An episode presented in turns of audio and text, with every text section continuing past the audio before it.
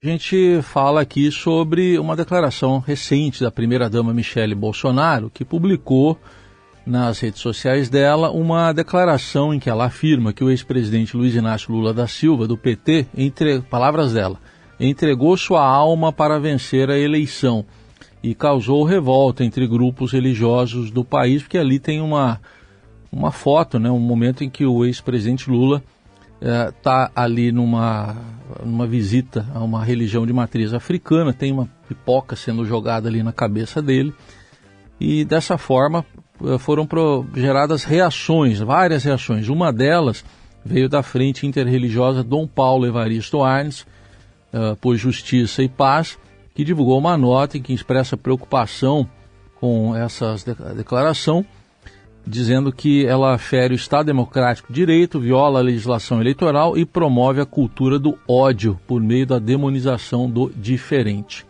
Sobre esse assunto, a gente convida para uma conversa o Baba Lorixai, professor de Cultura e Idioma Yorubá da Universidade Federal Fluminense, Márcio de Jagum. Professor, bom dia, obrigado pela presença. Bom dia, é um prazer estar com você, com todos os seus ouvintes.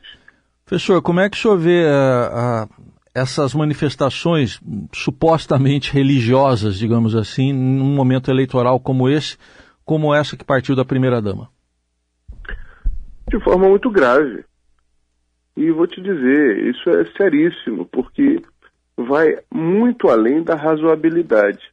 Nós estamos falando aqui de uma declaração que é visivelmente intolerante. A forma como a primeira-dama se coloca é desrespeitosa. É uma maneira é, explícita de colocar as religiões de matriz africanas numa posição diametralmente oposta à de Deus, ou seja, ela está reforçando a ideia da demonização das práticas das religiões afro-brasileiras. Isso não é desimportante.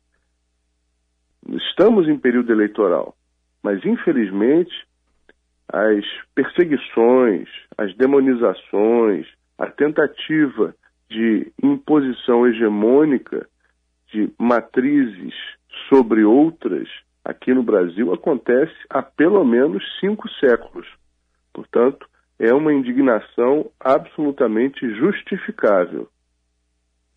Professor, é, como o senhor mesmo diz, é algo histórico, acho que dá para chamar de estrutural isso que a gente vive, de intolerância religiosa. Mas quando parte de uma primeira-dama de um país, e também ela deu uma outra declaração, aí estava com o marido, que é o presidente Bolsonaro ao lado, no domingo ela falou que o Palácio Planalto, antes da chegada dele ao poder, era consagrado a demônios. É, enfim, qual o grau de gravidade quando vem de uma primeira-dama ao lado do marido, que é o presidente? A repercussão, obviamente, toma uma proporção maior, uma proporção que aproxima a intolerância do poder. É uma declaração que dá indícios de que o poder instituído no Brasil é intolerante. Essa é a gravidade da declaração da primeira-dama, essa é a gravidade da impunidade em relação à primeira-dama. Afinal de contas, de que justiça nós estamos falando? Uma justiça que permite uns delituosos de cometerem seus crimes e não serem punidos em detrimento de outros? Uma justiça que é muito mais condescendente quando as agressões são em relação, em relação a um tipo de matriz religiosa do que em relação a outra matriz religiosa? Não. A nossa justiça não pode ser cega porque não vê os delitos. A nossa justiça tem que ser cega em relação a julgar os criminosos. Isso é muito sério. Sim. Bom, o senhor recentemente até conversou conosco aqui em junho, quando participou lá de um, é, um, um, ato, não, um acordo com a Justiça Eleitoral, lá em Brasília, o TSE, para é, espalhar por aí, tentar espalhar por aí é, mais informação e não as fake news e a própria intolerância. Bom, a gente está aí dois meses praticamente depois dessa assinatura e faltando dois meses um pouquinho menos para as eleições. Como é que o senhor analisa esse momento nesse aspecto? Nosso momento é muito delicado, não é? Nosso momento é um momento de muito acirramento em todos os sentidos. Afinal de contas, esse acirramento existe não é de hoje. Eu repito, o tensionamento da nossa sociedade acontece desde que um grupo se apresenta nesse território com uma proposta de dominação. Começa um acirramento a partir daí. Essa é a parte da história que nos costuma dizer, mas é uma parte verdadeira, real, pulsante, que continua a produzir efeitos dessa colonialidade até hoje. Enfim, este momento é um momento em que a gente precisa sim, como vocês estão fazendo, abrir espaços de reflexão, de debate, de discussão saudável para que a nossa sociedade se perceba, para que a nossa sociedade decida o que, o que quer.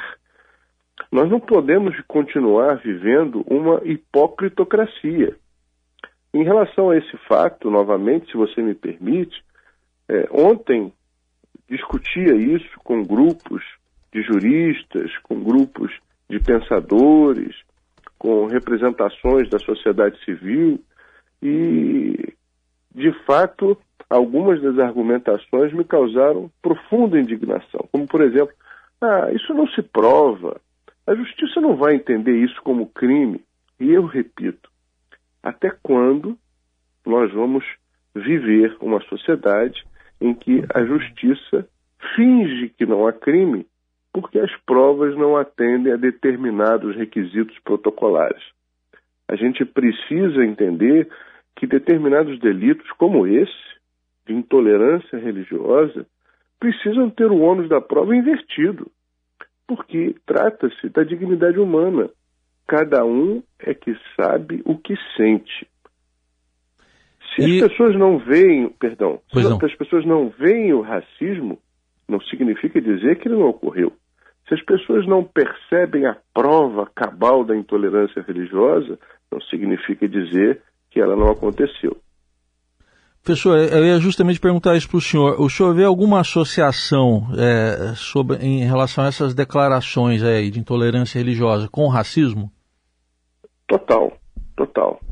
A intolerância religiosa e o racismo andam de mãos dadas. Há um atravessamento histórico, um atravessamento social em relação a isso. É, há, um, há uns anos atrás, eu fui convidado a fazer uma, uma palestra numa escola de ensino fundamental aqui na Zona Oeste do Rio de Janeiro. Era o mês de novembro, falava-se de consciência negra e a minha fala seria no que diz respeito às religiões de matriz africanas que foram trazidas por esses ancestrais negros, por esses homens e mulheres numa diáspora forçada, a escravização humana, o holocausto negro. Muito bem. E os professores da escola, meus amigos, disseram, olha, cuidado, a turma é meio intolerante, tem um, um grupo fundamentalista, religioso e tal. Bom, aí eu levei, olha, observe, na época um pendrive com um clipe de uma música cantada num idioma africano. Quando eu coloquei o clipe, foi um auê. A turma se levantou e se revoltou. Uns faziam o sinal da cruz, outros diziam, tá amarrado, eu não sou obrigado a ouvir isso, isso é coisa do demônio. Porque eles associaram alguns elementos visuais do clipe e a sonoridade da música ao continente africano.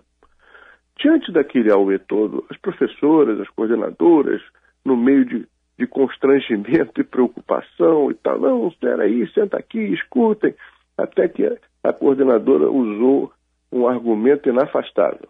Tá valendo nota. Aí a galera sentou e eu pude continuar com a apresentação. E propositadamente botei a tradução. Era um canto gospel, cantado numa língua banto. E a tradução dizia: Jesus Cristo é o caminho, a caridade é, é a, a, a, o caminho da salvação, etc. E as, os rapazes e as moças ficaram assim meio que impactados. Eu disse: uhum. vocês viveram aqui uma experiência de racismo religioso. Vocês não sabiam o conteúdo da música, vocês não sabiam a tradução da música, mas porque vocês simplesmente associaram ao continente africano, demonizaram. Ou seja, o racismo é estrutural na questão da intolerância religiosa. E acontece, como uhum. esse exemplo, nitidamente em relação às religiões afro-brasileiras, como também acontece em relação a outras religiões, né? Vamos, vamos e convenhamos. Então isso é muito sério e precisa ser tratado, como você disse muito bem, de uma forma lúcida para que a gente entenda o nascedouro do problema e para que a gente possa desarticular Sim. isso de uma maneira é, satisfatória e equânime para a nossa sociedade. Muito bem, ouvimos aqui na Rádio Eldorado, Eldorado análise do Babalorixá e professor de cultura e idioma Yorubá na Universidade Federal Fluminense, Márcio de Jagum, sobre recentes manifestações de intolerância religiosa. Professor, mais uma vez obrigado e até uma próxima oportunidade. Um grande prazer, um abraço a você, a todos os ouvintes e muito axé.